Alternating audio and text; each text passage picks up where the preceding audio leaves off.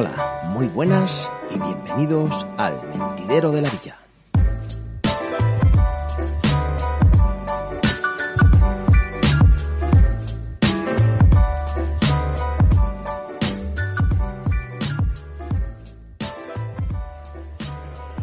Bueno, hoy tenemos visita en el estudio del Mentidero. Tenemos a Javier Pérez Cobo, historiador y director del proyecto podcast El Foro de la Historia. Muy buenas, Javi. Buenas tardes, ¿cómo estás? Y tenemos también a Óscar Hernández Abreu, historiador también y director de la web Historiae. ¿Qué tal, Óscar? Muy bien, Miguel Ángel. No sé si os conocíais vosotros, Óscar, Javi, bueno, os presento, quedáis presentados, ¿no? sí, bueno, hemos estado eh, esto del directo, eh, pero nos hemos conocido un pelín antes y sí, efectivamente, eh, ya digo, es la primera vez que hablamos en, aquí en llamada y la verdad que encantado a ver si de, estos podcasts eh, aquí en el mentidero eh, pues puede salir algo, algo bueno de cara a un futuro en cuanto a colaboraciones, que eso siempre es bueno, hombre. Ojalá.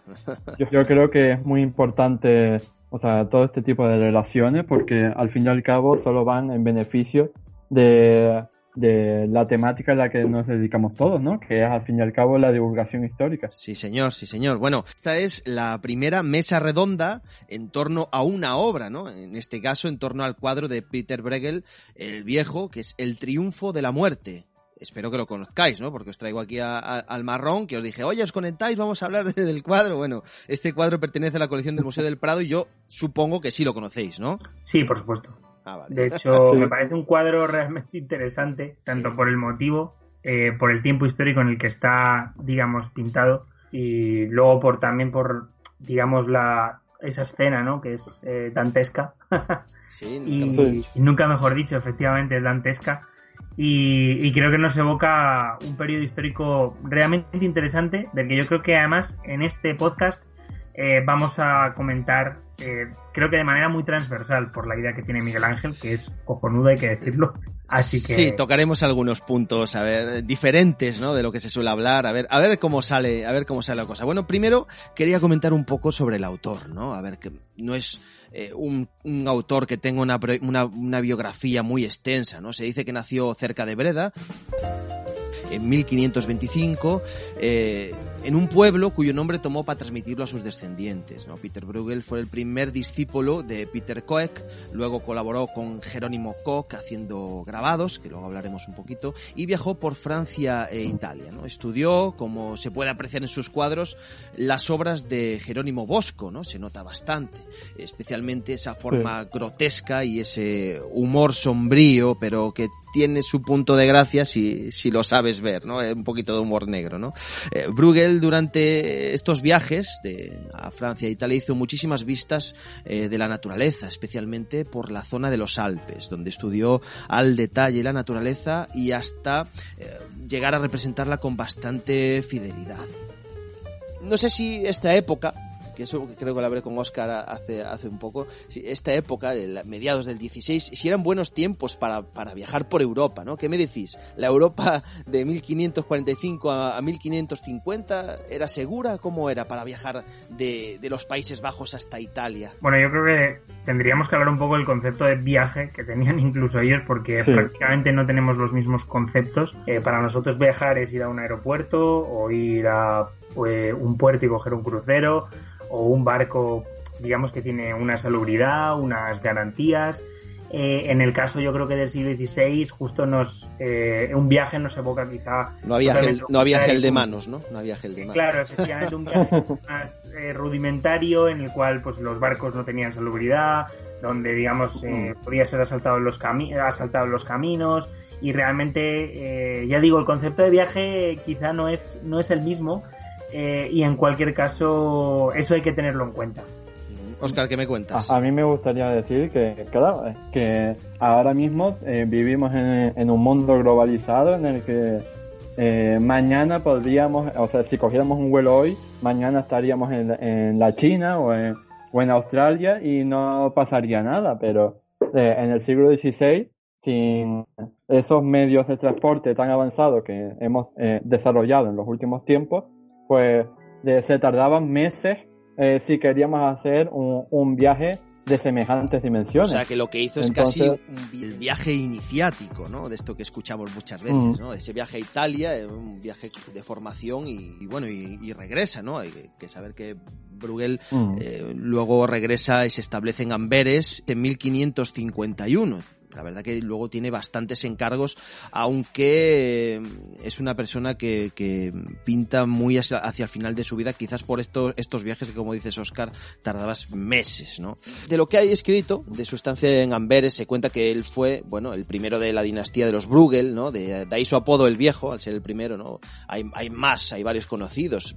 Podéis ver también que hay otro Peter Bruegel, que es el joven, que es uno de sus hijos. Está Jan Bruegel, el viejo, su nieto Jan Bruegel, el joven. Y así su bisnieto Abraham Bruegel, eh, o sea, una saga toda de, mm. artistas, ¿no? De igual manera, eh, se sabe que colaboró con Jerónimo Koch, como comentamos antes, hacia 1555, ¿no? Realizó una serie de estampas que es, la verdad están en bastantes museos y que en su mayoría son del género fantástico. Mira que eso no es una cosa exclusiva de la contemporaneidad, ¿no? Es la fantasía, ¿no? Eso es un género que le llamaban drolerías. ¿eh? Eh, Alejandro Vergara, el jefe de conservación de pintura flamenca del Museo del Prado, eh, analizó este cuadro en un vídeo de YouTube que lo podéis ver después de su, creo que fue después de su restauración en 2018, y él comentaba que es durante los diez últimos años de vida cuando realiza sus mejores obras y es su época más prolífica, que es cuando se sitúa este cuadro, ¿no? Hacia 1562-63, ¿no? Y él muere en el 69.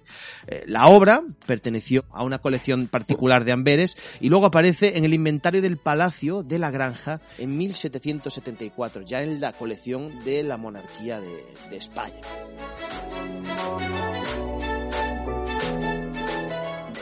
Tema que trata eh, es el tema de, la muerte, esa fugacidad de la vida. Suele ser algo general en la, en la edad del humanismo, que es en la que estamos, ¿no? principalmente en la Europa del Norte. Y desde allí se extenderá durante el barroco eh, mediante pues, cuadros conocidos como las vanitas. ¿De dónde creéis, de dónde vendrá esa obsesión por esta fugacidad de la vida en, en esta época?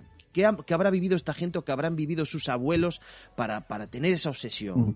Bueno, yo creo que eh, muchas, muchas veces la gente en la actualidad pues tiene un poco eh, idealizada o, una visión romántica de lo que era la Edad Media o el Renacimiento, pero en general, o sea, tenemos que eh, ser realistas y mirarlo como era, o sea, en la en el siglo XVI para empezar, o sea, Sí, si no te morías de una enfermedad, pues te morías por, por ir a la guerra, que tenemos las guerras de religión ahí, eh, que, que empezaron eh, con la reforma protestante de Lutero.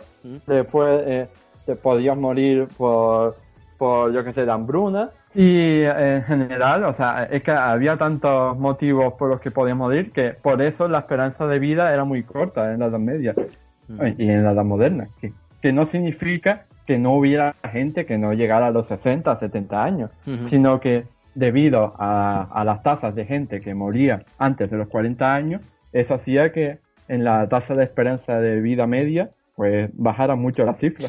Y Javi, ¿tú qué, qué, por qué crees que tenía esta obsesión esta gente con la fugacidad de la vida? Hombre, tenemos que tener en cuenta que el siglo XIV, ¿vale? En este caso estamos hablando del XVI, pero en el siglo XIV es el gran siglo de las pestes. Además, yo creo que algo bastante mm. importante en este podcast, porque, mm. bueno, como se puede. Sí, ahora eh, comentaremos, ampliaremos un poco más. En el cuadro, eh, uno de los motivos es este: la, la, muerte y, muy posiblemente las enfermedades. Eh, las pestes, que como comentaba antes Oscar muy bien fuera de cámara, eran básicamente se denominaba peste a toda aquella enfermedad infecciosa que causara pues desconocida, vamos, que, que causara mortandad en la población en mm. alta mortandad. Mm. Entonces, yo creo que de ahí justo viene, de hecho es más, eh, si leéis a Dante, al que hemos mencionado anteriormente, es que yo creo que lo refleja muy bien en ciertos pasajes, ¿no? De, de su de su pues de sus obras. Sí, de la Divina Comedia, por ejemplo. Efectivamente. Y luego respecto a esto, pues el siglo XVI, la verdad que también es un poco un siglo de guerras, un siglo plagado sobre todo de conflictos religiosos, y en, bueno, y en el caso de España de expansión también eh, territorial y sobre todo eso, guerras sí, vamos. Eh, europeas, ¿no? De, cara a la conformación de una especie de dominio mundi por parte de la monarquía eh, hispana. Entonces, el tema es que, digamos, todas estas guerras obviamente traen destrucción y traen muerte, hmm, Vamos, el, lo que se dice en lenguaje iconográfico, el triunfo de la muerte.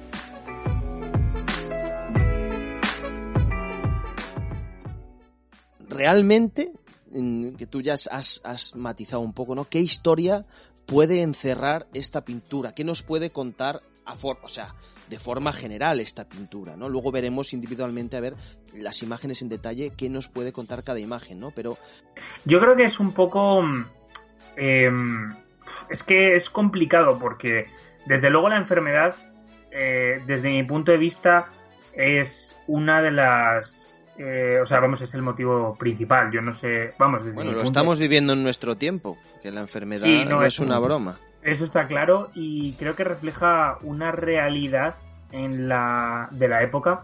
De hecho, podemos ver mismamente un carro, eh, digamos, eh, vamos, que está dirigido por un esqueleto que a su vez lleva, bueno, pues, digamos, calaveras, pues, sí. Pues, otras calaveras y mm. esqueletos de difuntos. Mm. Claro, yo creo que nos muestra un poco el cómo respecto a estas enfermedades eh, ser noble realmente no mm. eh, servía de mm. nada o ser un cura o, ser muy supersticioso o religioso y creo que para, para mí desde mi punto de vista es el motivo principal y Oscar a ti te llama la atención o sea te sugiere algún episodio histórico concreto Hombre, yo, yo creo que eh, tal y como comentó Javier antes, eh, cuando uno ve un cuadro tan macabro como este, eh, lo primero lo que se le viene a la cabeza pues es la gran peste negra que sufrió eh, Europa sí, aunque en, fuera en el siglo XIV. Casi 200 años antes, ¿no? Pero sí que se te viene a...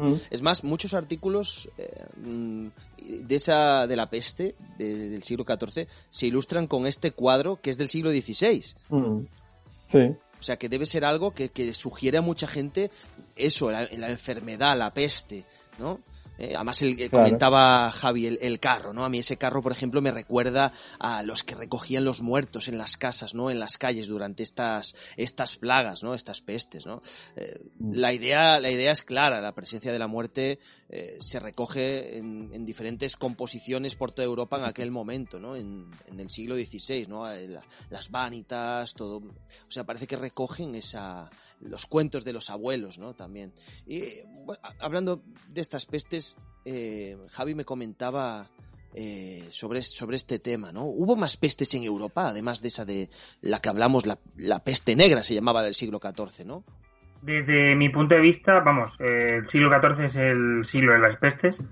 Es verdad que en el siglo XIV ya había habido grandes focos en, por ejemplo, en Cataluña o en Italia, en el norte de Italia, eh, y que bueno, en este siglo XVI pues también hay una presencia casi permanente de, las, de la peste. De focos de peste, ¿no?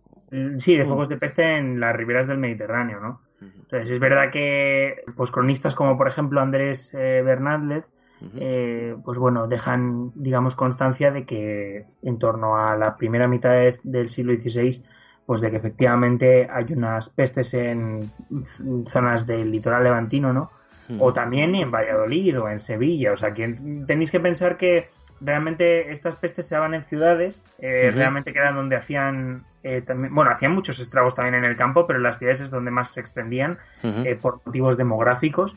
¿no? Y, y, realmente es verdad que estas pestes son, están casi presentes. Es verdad que no es lo mismo que las pestes del siglo XIV porque digamos que se extienden prácticamente en, en, la totalidad del siglo, sin embargo, hay focos de peste cada pocos mm. años. Sí.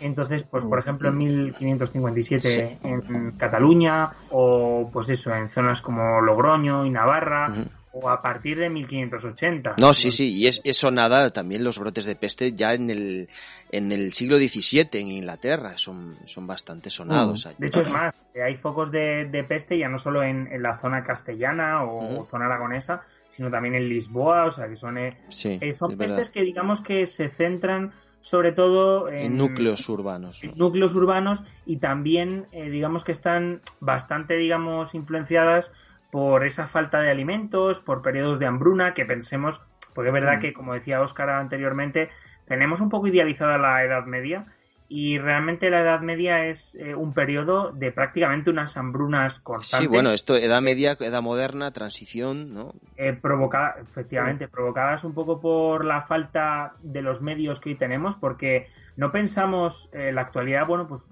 os dicen una mala cosecha, y una mala cosecha es realmente una cosecha que para lo mejor para el siglo XIV era terriblemente buena, quiero decir que era, no se puede mm. comparar, tampoco se puede comparar por supuesto la demografía, ¿no? También es verdad que nosotros actualmente estamos conviviendo con un virus que está haciendo estragos en, Europa y en el mundo eh, con el coronavirus y digamos que tenemos que pensar que una peste, eh, digamos tanto en las mm, en las consecuencias, yo creo, eh, económicas, sociales, políticas también, por supuesto, eh, y, digamos en cuanto a la salud también, eh, fue muchísimo más profunda que, por ejemplo, esto que podemos nosotros pensar, ¿no? Intentar comparar un poco con, el coronavirus no tiene nada que ver. ahora tenemos una cantidad de medios que mm. pensemos que en esa época no se tenían mm. y que realmente, pues eso, que no es lo mismo también, digamos que eh, la capacidad que tenemos ahora, que a lo mejor el año que viene ya tenemos vacuna, es que respecto a estas pestes no había vacuna. Claro. es por ello por lo que realmente lo único que se podía hacer respecto a ellas era, digamos, dejarlas pasar. De hecho, es lo que recogen los cronistas, ¿no? En plan, hay un foco de peste, eh, para, y luego, pues, eh, hay otro foco a los 10 años o 5 años. Y Oscar, te iba a preguntar sobre esta peste inicial del siglo XIV, ¿pudo marcar tanto a tantas generaciones posteriores o simplemente es lo que estaba contando Javi, que estas, estos focos de peste hacían el, mismo estrago en, mm. la mente del artista. Yo creo que la peste del siglo XIV es la más catastrófica, o sea, eh, evidentemente en los siglos siguientes hubo continuos brotes de peste, pero no tan graves como la peste del siglo XIV, en la medida en que eh, Estamos hablando de una enfermedad contagiosa que se extendió por tres continentes, eh, teniendo en cuenta Europa, Oriente Medio y Próximo y el norte de África, y que en, apenas unos años mató, se calcula que a, un tercio de los habitantes de Europa. Eh, o sea, a grosso modo, diferenciando zonas claramente. Entonces, tenemos que pensar qué significa que en, en pleno siglo XIV muera un tercio de la población total del continente. Pues eh, en pérdida, por ejemplo, de, mano de obra para labrar los campos. Y si no había mano de obra, pues tan, como decían, tampoco salen las cosechas. Bueno, pero dicen que tuvo sus beneficios también, ¿no? Esta peste. por la presión demográfica, quizás. Pero yo incidiría sobre todo en ese sentido en, las secuelas psicológicas. Sí. Porque básicamente, o sea, cuando tú ves que eh, todo el mundo se está muriendo a tu alrededor y que al final que dependiendo de la zona eh, muere hasta un 50% de la población. Por ejemplo, sabemos que en la peste del siglo XIV, en, zonas como Navarra, eh, murió el 50% de la población. Vamos, o sea... Entonces, cuando ves que la mitad de, la población muere, pues entonces te planteas una serie de cosas, sobre todo teniendo en cuenta que estamos ante una población que era totalmente, eh, o sea, inconsciente de, o sea, inconsciente y totalmente ignorante de los avances científicos que tenemos hoy en día. Básicamente, pues había, pues, o le, o le echaban le echaban la culpa a Dios, pues esto es una... Recuerda a, un relato apocalíptico, ¿no? A, por ejemplo, mm. a cuando, a ver, a mí me... Como las plagas de Egipto, de la Biblia. Sí, bueno, o ya más directamente, ¿no? Al directamente al libro del Apocalipsis, ¿no? Que es, realmente mm. estaba muy presente esa, esa iconografía toda en las, en las, iglesias y catedrales, siempre estaba muy presente las imágenes apocalípticas, ¿no? Por ejemplo, a mí esto me, me lleva al, a la apertura del cuarto sello del Apocalipsis, ¿no? No sé si sabéis, los mm. primeros cuatro sellos son los que convocan a los famosos jinetes del Apocalipsis. Y aquí en el cuadro tenemos eh, un jinete, obviamente es la muerte, ¿no? ¿Eh? La apertura del cuarto sello dice, que tengo aquí el extracto por aquí, no sé si poner eco, dice, y cuando él abrió el cuarto sello, oí la voz del cuarto animal que decía, ven y ve. Y miré, y he aquí un caballo amarillo, y el que estaba sentado tenía por nombre muerte, y el infierno le seguía, y le fue dada potestad sobre la cuarta parte de la tierra, para matar con espada, con hambre, con mortandad y con las bestias de la tierra. Se ve claramente, yo diría que eh, no solo, evidentemente, en todos los esqueletos que salen en la obra, sino, eh, por ejemplo, eh, yo me fijaría en los, en los caballos, que están famélicos como, como símbolo de la extrema hambre, o sea, del extremo hambre en que al sí, El hambre era uno de los jinetes. Los jinetes, además de la mm. muerte, eran peste, guerra y hambre. Mm. Aparte que, estaba en las Biblias ilustradas de la época, era uno, uno de los pasajes que, que, parecía que más gustaba ilustrar, ¿no? Si será por el tema de las, de las bestias o, o algo, ¿no? No sé si conocéis algunas referencias de, del Apocalipsis eh, en el arte, si conocéis alguna, algo más. De hecho, eh, estas bestias también aparecen en el cuadro que estamos analizando, el, de, el del triunfo de la muerte, porque no solo vemos los esqueletos, sino que también si nos fijamos detenidamente... Las bestias de la muerte, ¿no? Que dice el versículo. Bestias y demonios que están también ayudando a los esqueletos a, a, matar. a matar a la humanidad. Me gustaría, antes de seguir, eh, haceros una recomendación. Eh, hace unos años, en, en, la universidad, bueno, yo estudié en la Universidad Autónoma de Madrid, con, unos profesores, la verdad que bastante buenos, que nos instaron a comprarnos una colección de libros eh, que se llama Historia de Europa Oxford, ¿vale? Y en concreto, eh, justo da la casualidad de que tengo eh, básicamente el, el, tomo del siglo XVI y me, me, he acordado de un dato que decían justo en este libro, en el que comentaban que realmente en el siglo, aunque es verdad que por supuesto en el siglo XVI hay unas pestes también, eh, digamos que más intermitentes, pero que, real, mm, que realmente están presentes en, todo el continente, son las guerras las que, y de hecho creo que viene un poco al, caso, porque como se ve en el, en el motivo ¿no? de, lo que viene siendo el cuadro, mm. también hay soldados, hay, digamos que una especie, o a ver si lo he entendido yo mal, de pelea entre la muerte y estos soldados, ¿no? Sí, algunos, algunos se resisten, sí. Por supuesto. Y, es bastante interesante decir que durante este siglo, ¿vale? Eh, como ya sabemos, hay una serie de luchas eh, por el poder y sobre todo religiosas en el Sacro Imperio Romano Germánico y eh, es en este momento en el que, debido a estas guerras, pues hay una pérdida de población brutal en zonas de Bohemia, en bueno, pues diversos principados, ducados y condados de Alemania, de, de, la, actual Alemania, en, en, donde realmente es que se pierde, como había comentado Oscar antes, en eh, lo que pasa que en el caso de Navarra, si... Por la peste, ¿no? Cuenta, sí.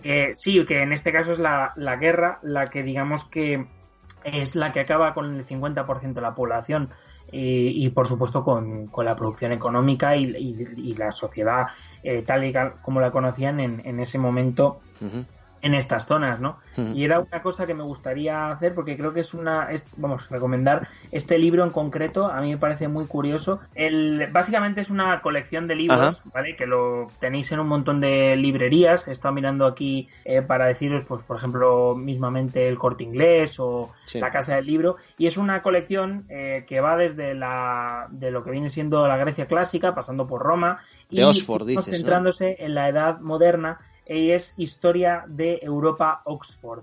Básicamente, bueno, llega a nuestros días, pero realmente lo que yo, al menos a mí los tomos que me recomendaron de justo de esta colección son tanto los de la Edad Media como los de la Edad Moderna y resumen muy bien lo que viene siendo, eh, bueno, pues estas edades y creo que a alguien que le interese, digamos, aprender de manera transversal o, digamos, eh, leer e interesarse un poco más bien de manera general, ¿no? Creo que es eh, muy interesante esta colección.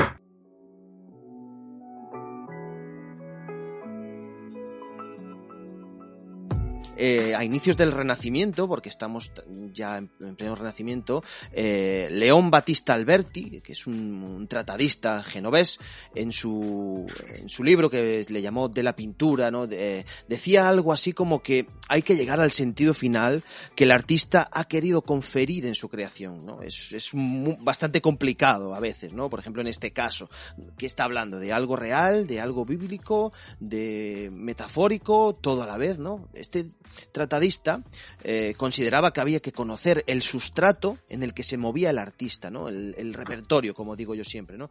Eh, los poetas o retóricos que pudieran influirle, los, los relatos bíblicos, como hemos comentado, no solamente el marco histórico del momento, ¿vale? Hay, hay más, hay las influencias literarias que aún no las hemos comentado, ¿no? Eh, y todo esto, la mm. mezcla de estos elementos, da como resultado un tipo de arte, en este caso una pintura ciertamente intelectual, ¿no? Que, que, que se hace preciso pues analizar en sus detalles. Por eso me gustaría pues comenzar a mm, comentar ya mm, algunos de sus detalles, ¿no? A ver si así eh, analizando la intrahistoria del cuadro nos, nos puede desvelar algo más la, la propia obra por ejemplo, Javi, ya que estábamos contigo, entrando ya en, estos, en esta intrahistoria, en los detalles de la obra, eh, ¿qué referencias ves eh, a la sociedad de la época? Bueno, la verdad que es, eh, como comentábamos anteriormente, vemos a la monarquía, o sea, vemos prácticamente a la sociedad en, por completo. hay un rey en la parte inferior izquierda. Efectivamente. Que nos esté oyendo, si puede tener el cuadro delante, pues vamos sí, yo creo que sería, sería realmente instructivo, ¿no? Para un poco, pues para ir, pues digamos, analizando la obra y sobre todo que nuestros oyentes eh, se queden con ello, ¿no? Eh, sí, por supuesto tenemos a el estamento de la monarquía, ¿no? Y por supuesto también tenemos, eh, por ejemplo, en la zona derecha inferior tenemos a burgueses que, digamos, con esos ropajes quizá más refinados que, que los que pudieran llevar eh, unos campesinos en la época. Tenemos, por supuesto, al campesinado, yo creo que representado un poco también en... El que más sufre, ¿no? Puede ser, porque... Eh, sí, por supuesto, es el que más sufre porque al final es el que eh, sufre las consecuencias directas de las guerras, sufre las consecuencias de las hambrunas y respecto a... y que desde luego carece de privilegios, ¿no? hablábamos antes y me ha, me ha llamado mucho la atención este cuadro, la reflexión, es que sí que, digamos, representa lo que viene siendo la visión que tenían los franceses en el siglo XVIII del antiguo régimen. Eh, es verdad que están todos los estamentos. También, por supuesto, eh, cuando hablamos de antiguo régimen, yo creo que también se hace mucho inciso en, los privilegios de, estas clases el clero, que también está aquí al, lado del rey. Efectivamente. Y, y, respecto a lo que comentábamos anteriormente de lo, del campesinado, eh, yo creo que está representado los soldados. O sea, es claramente quienes van a la guerra, quienes, digamos, que luchan por los intereses del, de la monarquía, del clero y de la nobleza. Y, realmente son, desde mi punto de vamos, creo que en este cuadro aparecen como los más damnificados, desde luego. Bueno, más allá de, lo ya comentado por Javier, yo eh, me centraría en que eh, más allá de, los estamentos eh, comentados, también se ven, o sea, si hay dos elementos que configuran la sociedad de la edad moderna, aparte de los estamentos, pues son las corporaciones y las familias. Es decir, un individuo eh, eh, en, la, en, la, edad moderna, un individuo estaba condicionado por tres eh, grupos sociales, podemos decir, que son los estamentos, pero también las corporaciones y las familias. Con corporaciones me refiero, pues eso, a, por ejemplo, el grupo de, de, el grupo profesional en el que estabas o sea, tu, tu corporación eh, como profesional, por ejemplo. Y después también eh, tenemos que hablar, pues, sobre todo del papel de la familia. O sea, eh, la familia, sobre todo en el antiguo régimen, era fundamental, o sea, mucho más que nunca, porque la familia, pues, sobre todo en los miembros de, de, de las clases privilegiadas, pues, jugaban todo un papel social para poder extender eh, y mantener su poder a través, por ejemplo, de, de, las relaciones de, matrimonio de sus hijos. Entonces, desde que nacías ya, la propia familia te condicionaba la vida para mantener el honor y eh, los privilegios de la familia. Y yo creo que todo eso, se, eh, todas esas cosas se ven en el cuadro porque podemos ver, pues eso, las distintas corporaciones ya sean los soldados, los campesinos, los marineros, que no nos hemos fijado mucho, eh, los marineros que se ven en el mar. Sí, o en las redes, ¿no? Eh, o en las redes, exacto. Y después también la familia, o sea, seguramente eh, muchas de las personas. Sí, aquí en la zona inferior, si, vamos de izquierda a derecha, vemos pues un poco todo lo que estamos comentando, ¿no? Está el rey, está, bueno, aquí la muerte hurgando en, los dineros, de, se supone, del rey, el clero, y aquí vemos dos hilanderas, ¿no? Que también podrían hacer referencia a las famosas parcas, ¿no? De la mitología, pero tiene también un bebé, que es lo que dices tú, que un poco esa referencia a la familia, ¿no? Que también eh, no está libre tampoco de, de, la muerte, ¿no? Si seguimos hacia adelante, vemos cómo la muerte está matando a un peregrino, o sea que aunque seas, aunque hagas tus viajes de peregrinaje, de poco te sirve. Y ya aquí ya continuamos con, con, el estamento, pues un poco eh, por, por los, la vestimenta que decía Javi, no se puede adivinar que son cortesanos, pero guerreros, ¿no? Por, por esos ropajes y que ellos se resisten un poco a la muerte, aunque seguramente no les vaya a servir de, de mucho. Estas, esto, este tipo de obras, estas danzas macabras, eh, tocan mucho eso, ¿no? Lo que estamos comentando, eh, la familia, las clases sociales, da igual, ¿no? Es el, sentido igualador de la muerte. No importa eh, que tengas familia, que hayas sido un santón, que seas un rey, la muerte trata a todos por igual, ¿no? en el siglo XIX se hizo un inventario de, de esta tabla, porque esto es un óleo sobre, sobre tabla, eh, y decía que en primer término está simbolizada la miseria de las grandezas humanas y lo perecedero de los mundanos placeres. Un rey cae en tierra envuelto en su púrpura, al mostrarle la muerte su última hora. Aquí vemos al rey y la muerte, si os fijáis, en la esquina lleva un reloj de arena que está mm. finalizándose su tiempo, ¿no? Eso es a lo que se refiere. Mm.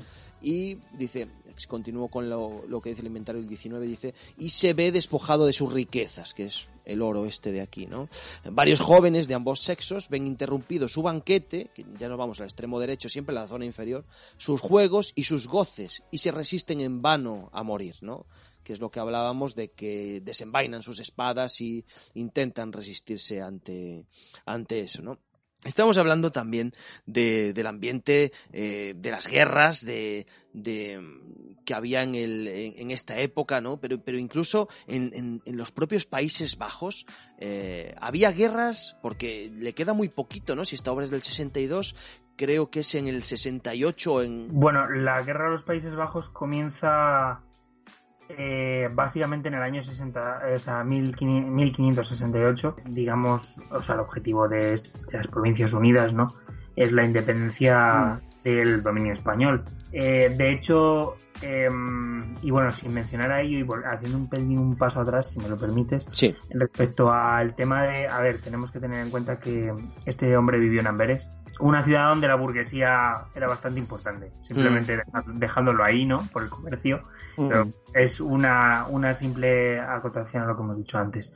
Y respecto al tema de, de las, o sea, de los Países Bajos, pues obviamente, digamos que ahí chocan eh, desde un punto, o sea, chocan la, la obviamente el, interés geoestratégico ¿no? de, esta zona de, Holanda eh, y religioso, por supuesto, en, lo, contra España, ¿no? que era una nación que también aspiraba a ser la mayor defensora del catolicismo y, por supuesto que también aspiraba digamos a dominar ese sacro imperio eh, y a doblegarlo eh, pues eh, a doblegar a los protestantes, ¿no? A la vista hasta que luego en el siglo siguiente no consiguieron eh, doblegarlos, tuvieron que, no, como decía un profesor mío, no a tolerar a los protestantes y, bueno, pues a la vista hasta que no consiguieron lo que, lo que querían. Respecto a esta guerra, pues sí, es una guerra donde se ve que hay bueno, una serie de batallas realmente importantes, sangrientas, eh, y sobre todo pues hay un, capital humano ¿no? que se pierde eh, bastante importante en las mismas. De hecho, vamos. En ambas partes. Sí, sí, por supuesto, en ambas partes. Eh, pero vamos, eso está ahí y también, desde luego, influirá, vamos, quiero decir, influirá en los motivos de la época. las, Provincias Unidas, que es así como se llamaban en la época, pues era una posesión que tenía, que tenía la monarquía hispánica gracias a la herencia a la herencia paterna que había recibido el rey Carlos I de España.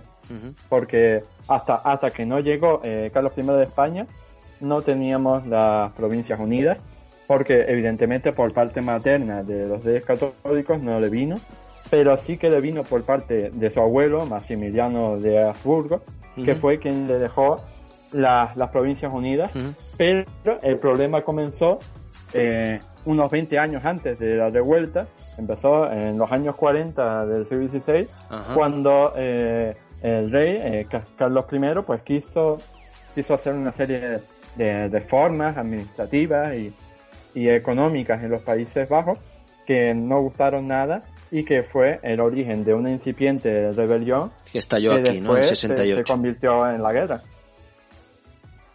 Y cambiando de tema radicalmente, pero sin dejar el cuadro. Otra cosa que a mí me llama la atención es la musicalidad, ¿no? La sonoridad de la pintura. Fijaos, eh, volvemos otra vez a la zona inferior, que parece que es la más reveladora. La pareja de la esquina, ¿no? Ese esqueleto que, que, está tocando el, violín por detrás de, la pareja, como llegándole de sopetón, ¿no? Y la pareja, pues tocando el, el laúd. Eh, también tenemos... Eh, sobre uno de los ataúdes donde está entrando gente, un esqueleto tocando el timbal, ¿no? Que, parece que se está oyendo el ritmo con el que va avanzando el ejército de la muerte, ¿no? Y, por ahí por el medio hay unos esqueletos eh, tocando unas trompetas. ¿eh? Se ven varios, ¿no? Uno sobre otra, una especie de jaula. Y si buscáis las trompetas, eh, están las, las, hay tres trompetas sobre un barco en la zona izquierda, no sé si las veis, ¿eh? son tres trompetas, ¿no? Y la cuarta trompeta, que es la que anuncia el fin del mundo, está en la zona central, totalmente central del cuadro, justo encima del jinete eh, del jinete que lleva la, guadaña. ¿La veis? Sí. Mm. Esa, según el Apocalipsis, sería la cuarta trompeta que cuando suene es eh, el fin del mundo. Bueno, otros detalles de la pintura eh, son como, bueno, este también es un poquito, ¿no? Un poquito críptico, ¿no? Y para ello, pues habría que, que conocer eh, pues la literatura que, que, rodeaba al artista. ¿no? Se sabe que, que, había varios manuales circulando entre los humanistas, eh, pues que trataban un poco la criptología, el significado de las imágenes. uno de ellos, que bien pudiera haber leído Bruegel, se titula los hieroglífica de Orapolo del Nilo, ¿no? Estos hieroglífica que se publicaron por toda Europa en, varios idiomas, pues Orapolo es el supuesto autor, que estaba considerado el último sacerdote supremo de las antiguas religiones del antiguo Egipto, o uno de ellos, ¿no? Y, ejercería hacia finales del mm. siglo V, después de Cristo, eh, cerca de Alejandría, cuando se empiezan a, convertir en masa todo lo que es el, el clero el clero secular egipcio no de, después de tantos milenios pues se empiezan a convertir al cristianismo ¿no? este texto pues fue un auténtico bestseller por entonces, ¿no? Y se consideró pues es una guía para transmitir conocimientos encubiertos ¿eh? y hacerlos de difícil interpretación para así expresar eh, verdades ocultas. Fue, fue localizado, eh, o dicen que fue localizado, mm, en un pequeño manuscrito en la isla de, Andros hacia 1419, con unas 189 descripciones de, de estas figuras jeroglíficas y sus interpretaciones. Llegó a Florencia el manuscrito en 1421 y pues generó como una especie de revolución cultural entre los humanistas, que desde Plinio sabían de, la sabiduría y filosofía que contenían esas escrituras de los obeliscos, que es lo que ellos, lo que ellos conocían, ¿no? de ver los, obeliscos que se habían llevado a Roma, por ejemplo. ¿no? El célebre manuscrito pues eh, ignorado directamente en, en su contenido pasó a manos de, un traductor famoso que, tradujo a Diodoro Sículo, que se llama Poggio Bracciolini. Y bueno, este pues eh, era un coleccionista y estaba muy interesado en las cuestiones egipcias, ¿no? Y lo traduce, entre comillas, y le da difusión a, a, partir pues de eso de mediados del siglo XV. ¿no? Estos jeroglíficos, en consecuencia, se consideraban un recurso intelectual para conocer y desvelar eh, los contenidos abstractos ¿no? que, que conformaban la, la, vida humana. Eh, transmitían a, mm. al lenguaje visual y semántico pues mm, las situaciones de, de, la, de, la, de la realidad del día a día. ¿no? Eran como imágenes parlantes ¿no? para ellos, que consideraban que eran ideogramas hasta, hasta Champollion, como hemos dicho, ¿no? Eh, que Champollion eh, descubre que, que, es un sistema fonético de escritura, ¿no? Pero en la época pues se entendió como si fuera una poesía visual que, que con, estos artistas consideraron como algo novedoso y súper intelectual. Eh, mm. Fue todo un descubrimiento y, y, bueno, en estos jeroglíficos pues encontramos una, una posible lectura de, de los detalles de la pintura. Por ejemplo, en, en estos jeroglíficos, eh, en el propio tratado, mira, se puede leer eh, os voy a leer aquí un, un, extracto, ¿no? Que dice, un cuervo nocturno representa muerte que se acerca de repente. A los polluelos de las cornejas por la noche, como la muerte se acerca de pronto. Y en el cuadro, no sé si habéis llegado a ver el cuervo. Sí. Que está en el caballo que tira del carro. Por ejemplo, las historias de animales de Aristóteles o Plinio eh, siempre hablan del búho, ¿no? El búho, por ejemplo, lo usa mucho el Bosco, en el carro de heno aparece como símbolo de, pues de esto, lo mismo que esto, como la llegada eh, imprevista de, de, la muerte. Eh, también había una guía publicada en español que se, llama Los emblemas de un autor llamado Al Alciato, un autor italiano, ¿no? Estaba tradu traducida, ¿no? Está en Google, esta la podéis, la podéis leer. Si buscáis Los emblemas, es una, una guía muy curiosa, la tenéis gratis en, en Google Books. Eh, y esa también es un poco un diccionario de criptología, ¿no? Bueno, de criptología, de más bien de, de, iconografía, de iconología. ¿eh? Y volviendo al cuadro, en la zona inferior derecha de la pintura estaba la, la parejita que habíamos visto eh, tocando el laúd y con la muerte que les llega de sorpresa por detrás. Uno de los detalles que más, que más llama la atención y, posiblemente el último de la zona inferior, que es la más reveladora, ¿no? Esta zona de la mesa blanca, ¿no? ¿Nos llama la atención a vosotros? Desde mi punto de vista, respecto a la pareja que, que podemos ver abajo a la derecha, en la zona inferior, pues eh, creo que sí, que efectivamente viene yo un poco a, vamos, creo que es importante destacar que es lo que hemos mencionado antes, ¿no? En plan de eh, vive el momento, ¿no? Eh, y mm. digamos, están viviendo el momento pese a la muerte estar detrás y en unos momentos pues acabar con, con sus vidas, ¿no? Eh, también por otra parte respecto a los a los naipes, esa zona de gente que se está intentando esconder debajo de la mesa, da la sensación. Mm. Eh, a lo mejor no, a lo mejor solo se le ha caído algo, pero desde luego no parece que sea eso. Eh, parece que se está intentando esconder. Eh, no lo parece también que no lo va a conseguir de manera efectiva. Y esto yo creo que viene otra vez a decirnos: no te puedes esconder ni puedes huir de la muerte. Respecto a la mesa, pues la hambruna. Eh, des, creo que representada por eh, esa calavera que no se ve en su totalidad y, y digamos un poco el, el desorden ¿no? de, de, esa mesa que digamos pues realmente creo que es un quizá eh, podría compararse esta mesa ¿no? con el panorama europeo ¿no? de este siglo ah mira buena sí esto ya más desde mi punto de vista sí sí sí eh, pero ese desorden, esa, esas hambrunas, esa, ese, digamos, es, esa falta de armonía, ¿no? Bueno, y ese, beli, ese belicismo, ¿no? Porque los, los comensales son los que uh -huh. salen a enfrentarse a la muerte. Sí, sí. Bueno, más que enfrentarse, creo que los comensales, eh, salvo uno que está en la, que digamos estaría en la zona central, ¿no? Sí. Eh, el resto parece que están más bien un poco alejados de la realidad. Yeah. Uh, yo creo que eh, no entiendo de, de, criptografía ni de simbología, pero me llama la atención, por ejemplo, que el autor como que ha querido destacar al caballero que va vestido de rojo. Uh -huh. Además ese fondo blanca. le ha puesto un fondo blanco, uh -huh. ¿no? Para que se vea bien. Sí, sí, ah, exacto. Eh, le ha puesto como el mantel que sea blanco para, para hacerlo destacar más y que así se vean eh, sus ropajes que se ve que son más, más caros que los del resto, más finos, más como más, más pudientes. Uh -huh. Y también me, me, fijaría pues en el detalle de, de la espada. Eh, básicamente porque eh, eso es uno de los símbolos que, aparte de la ropa, que nos está diciendo que este hombre es de, un, de una clase más privilegiada, porque supongo que eh, la mayoría de los ciudadanos, de los campesinos y demás, la inmensa mayoría no podrían permitirse el gasto que supone tener una espada. Uh -huh. Sí, o sea que son gente joven, ¿no? Por lo que veo, de, bueno, como mm. decíamos, cortesana o de, clases altas, ¿no? Que incluso osan, mm. algunos pues aprovechan el momento, mm. como dice Javi, y otros pues osan enfrentarse a, a la muerte, ¿no?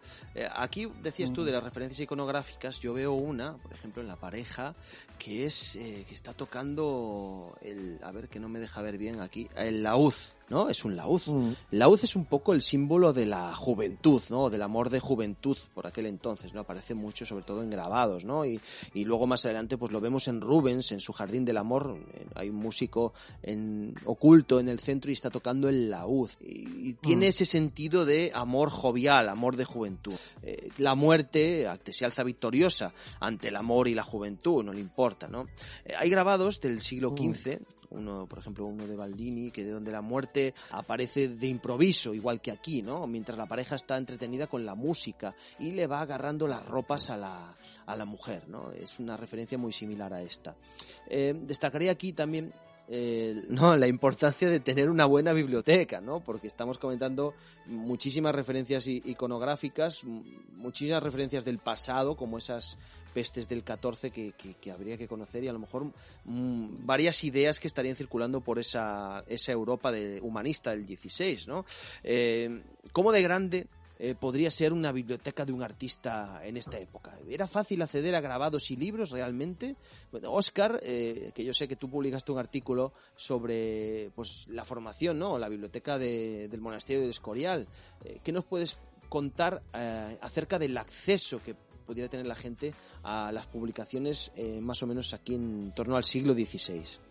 Yo creo que lo, lo más el primer dato fundamental con el que tendríamos que quedarnos era que, eh, sobre todo en el siglo XVI, que estamos hablando del nacimiento de la imprenta y de los primeros libros impresos, tenemos que quedarnos con el dato de que los libros no eran como ahora, en el sentido de que ahora mismo tú vas a una librería y, ¿sabes? Y, por menos de 10 euros te puedes comprar un libro en edición de bolsillo o lo que sea.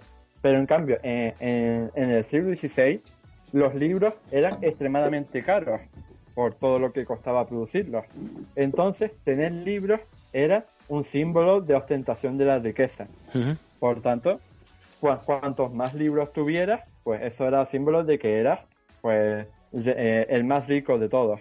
Y si encima, como podían hacer los reyes o los grandes nobles, podías eh, actuar de, de mecenas para artistas, para artistas e intelectuales que que fueran a visitar tu biblioteca para investigar en ella, o a artistas que, que produjeran eh, obras de arte para ti, pues entonces mejor que nunca.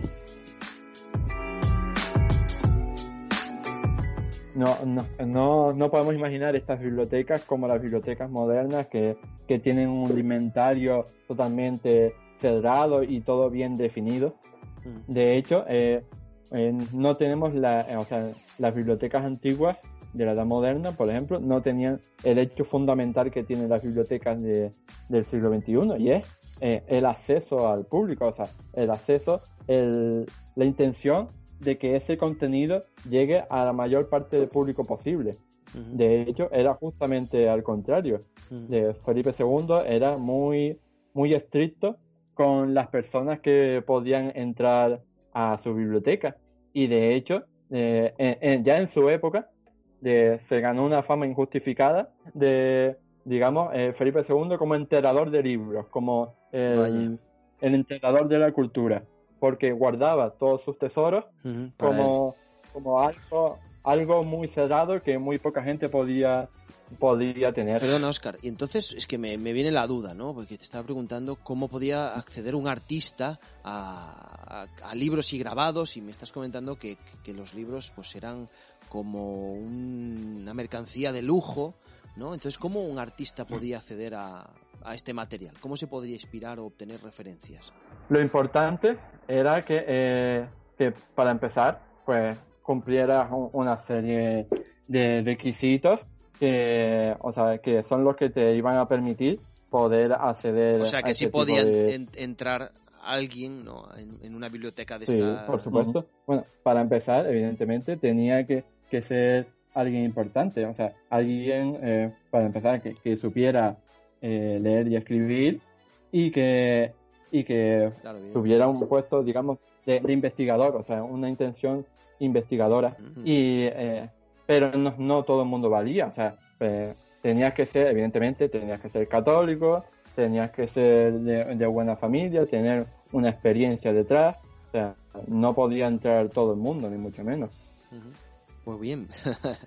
Entonces se supone que Bruegel pues tendría algún patrono que le dejaría acceder y a lo mejor con algunos ahorrillos pues pudiera adquirir eh, algún que otro volumen, ¿no? Eh, hay bibliotecas famosas, el Greco tenía una buena biblioteca, por ejemplo. Pero bueno, el Greco también tenía muchísimos encargos, o sea que reinvertiría el dinero, supongo. Bueno, y volviendo aquí, yo sigo en la zona esta, porque es que esta zona de, la Mesa Blanca es que es realmente tiene muchas claves, ¿no? Eh, dime, eh, Javi. Quería apuntar una cosilla y es, eh, antes hablabais de, este hombre que se enfrentaba a la muerte. Aquí está. La cara es bastante ilustradora del sentimiento de este hombre. ¿Sí? es un sentimiento, yo creo que más bien de terror, de decir, bueno, voy a ir a por esto, pero no creo que salga muy bien. Es que es, interesante, es interesante lo que, lo que te pueda sugerir la pintura, ¿no? Porque es la intención del autor, es que a ti te sugiera eso, ¿no? A ti te sugiere este que se va a enfrentar, pero que dice, la voy a liar parda, pero... Bueno, más que la voy a liar parda es, me la van a liar Me la van a liar, sí. Bueno, mira, si, Te, si te fijas debajo de este tío, que os quería comentar, aparece una, un paisano, entre comillas, que en verdad es un cadáver con una máscara. No sé si lo veis. ¿eh? Mm. ¿No? Esto, por ejemplo, a mí me, me refiere un poco a, al libro sobre el alma de, de Platón, que, comparaba un poco eh, la llegada de la muerte, que, que él decía que la muerte aparecía en varias formas, ¿no? En, como un duende, como una larva o como una máscara, decía, o como un... Hubo, hubo otros traductores que tradujeron esto de la máscara como fantasma, ¿no? Pero lo de la máscara se quedó un poco ahí y además también decía Platón, que es que lo vemos aquí también, ¿no? Que, que, a un filósofo no le asusta la muerte, pero a los jóvenes y a los ignorantes sí. Que ahí vemos al, al que se está escondiendo debajo de la mesa, mm. ¿no? Que realmente, bueno, es el bufón, ¿no? Entonces se supone que es una, una alegoría de, de una persona, es joven e ignorante. Y luego tenemos la máscara, o sea que es un poco ese, ese texto de, de Platón. Y luego encima, además, aparece la máscara en, la, en el libro de hieroglífica, con este significado también, con el significado que acompaña a la muerte. Hay, un, hay una obra que creo que os la, os la he mandado en la cuando os mandé la escaleta de los temas que vamos a tratar, que es El sueño del caballero de Antonio Pereda. Eh, que es otra otra otra otra vanitas de estas, ¿no? Eh, que lo veis ahí en el fondo de, la escaleta. Eh, aparece también una máscara en este sueño del caballero, en el mismo sitio, en el mismo sitio donde aparece la máscara de Bruegel, del triunfo de la muerte. ¿eh? En la esquina inferior derecha. Y viene significando lo mismo también, eh, de la muerte, ¿no? Y bueno, para ir terminando, que creo que nos hemos centrado mucho en la parte de inferior, ¿no? A ver si echarle un vistacillo y, a ver qué, más destacaríais, ¿no? ¿Qué, nos podemos dejar, eh, qué se nos ha quedado en el tintero? En la parte superior podemos ver, eh, eh, digamos que unos esqueletos... ¿Superior en general? ¿Superior derecha, izquierda?